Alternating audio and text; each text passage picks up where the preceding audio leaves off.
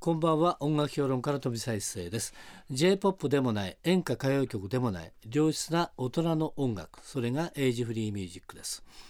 ここからはエイジフリーミュージックを生み出したアーティストやその名曲の誕生を支えた人物をお迎えしてお届けするトークセッション。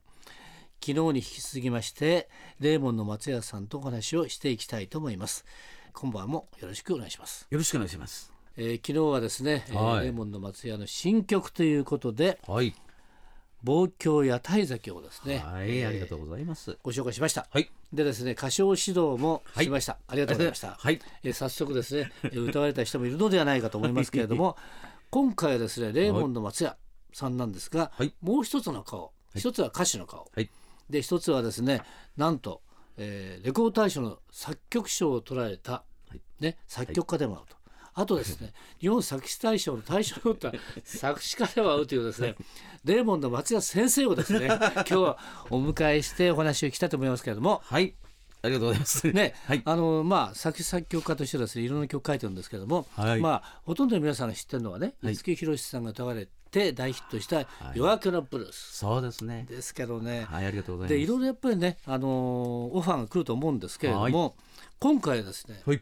なんと香西かおりさんに書いたんですねシングル「泊まり木夢あかり。はい。」なんですけど、これは一体何でまたですか？香西さんに。そうですね。うんまあ、今回あの、まあ、同じメーカーだったりとか、はい。い、ろいろまあ、あの、あったんですけども。うん。とりあえず、まあ、僕が。書くと香西さんが。で歌うとどうなるかっていうのをちょじゃあやってみようかなっていう話でうん。書かせてもらったんですけども、はい。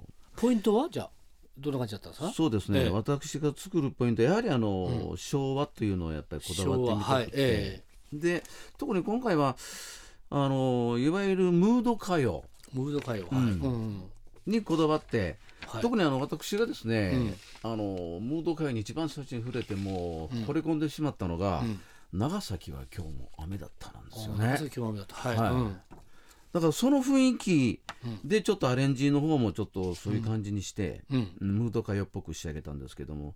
ムード歌謡のそういう風なアレンジで、うん。女性の方が歌ってるっていうのは割となかったような気がしましてね。確かにね、はい。あの頃はそうですよね。あのクールファイブとかね。あとうん東京ロマンチカ、はい。鶴岡正義さんのレキントギターそうなんですよ。男ね。のあとラブユー東京ね。ロスプリモスとか、うんだからそういう風な感じで、女の人がこう優しく語りかけるようなムード歌謡、これも結構いいんじゃないかなと思いましたね。はい。じゃあそこを狙ってという、そうですね。それでうん。ストーリー仕立て的には、うん。まあ自分の愛しい人をこうネオンの街で待っているっていう、まあよくあるパターンですけども、はい。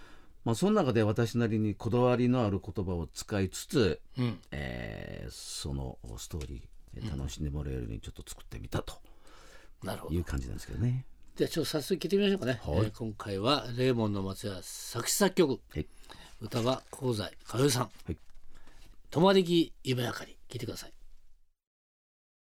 香西かよりさんで「泊まり木夢あかり」でしたけどもね、はい。まさしくであれですね昭和歌謡の雰囲気ですよね。そうですね。ねまさかここで女性の声が出てくるとは思わなかったな、でしょう、これがまたいいとこだと思うんですよね。ですよね、はい。でやっぱりねワンコーラス目はすぐ抑えめに歌ってるね、はいで2コーラス目ちょっとテンション上がったそうですね。ね、で最後の通はねサビのところ一気に盛り上がっていくっていうねですね。抱いて抱いてと。ねこれは、私ね好きなところはですね、はいえー涙で別れてもう2年はい。ネオンの街で夢見てる、はい。ね、あとお酒に寄り添う泊まり木夢明かりそうなんですよこれはいいですよねそのフレーズ結構ね評判ですね。いろいろ感想でこう雰囲気がいいと、うん。お酒に寄り添うっていうの、お酒に寄り添うってこれなこれないねこのフレーズはねなかなかね、あと泊まり木と夢明かり、はい。これも見事にくっつけてね、そうですね。新しいこともなってるっていうことですね、あとそれから2番目のですね。はい。あの日の約束を忘れずに、はい。女はあなたに捧げてる。そうなんですよ。それはいいとこなんですよ。これはいいですね男冥利に尽きる言葉ですよね。うんはい。レモンでも罪とけねえな。いやいやいい感じですけどね、はいい、やこれもねやっぱりカラオケでねどんどん歌われてですねそうですね。ねはい。今年の年末をこう賑わすのかなっていう感じがねそうですね。またしますけどもねはい。はい、えー、香西かおさんの、えー曲ですねこんなですね、えーキャッチコピーがついてますね夢見る男と見守る女昭和の世界が香る物語ということですね、だからあの望郷与え酒の方も昭和のそうなんですよね。いわゆるね、はい。えーこちらのね泊まりに夢明かりも昭和とそういうことです。いうことでございます。はい。はいということで、えー、作詞作曲家のレーモンド松也先生でした。ありがとうございまはいす。えー続いてはですねまたですねシンガーソングライターのレーモンド松也さんに、えー書いていただいてということなんですけれども、えー今度ですねライブがあるということなんですが、そうですね。えー6月12日金曜日、はい。えー東京は町田市の町田市民ホールで行われますけれどもユニバーサルミュージック歌謡フェスティバルはい。かっこいいですねユニバーサルミュージック歌謡フェスティバルですよ。はい。とユニバーサルに所属する、えー歌手の皆さんですねはい。山川豊さん香西かおりさん暁めぐみさん森山愛子さんはい徳永ゆきくんそしてレーモンド松也さんとはい。いうことなんですが、えー昼の部と夜の部がありますね、えー昼の部は、えー午後1時会場で午後1時半開演とはい。で夜の部は午後5時会場のえー5時半開演ということなんですけどねね。これはどんな感じなんだろうね？まあ私もこう初めてこういうような感じがするんですけども、まあいろいろね先輩方々と一緒にこう楽しく盛り上げてということでうん非常に楽しみにしてます。ね面白そうはい。面白いねイベント感じですよねになりそうな感じで。はいはい今度ねあの山川豊さんも、はいえー新曲がいいんですよ稽古っていうねそうですね。すごいいい曲ですよはい。あの蛍のこと書いて稽古そうですねこ。れもいいですよね、はい。で山川さんのその稽古と小坂井さんのね、はいえーこれはね泊まり木夢明かりはい。という感じですねそれからね去年の新人賞レコ大新人賞を取ったね徳永ゆきくんもいるとそうですねいう。ことでね、はいいいんじゃないかなということでね、ぜひ、えー見に行ってほしいなと思います。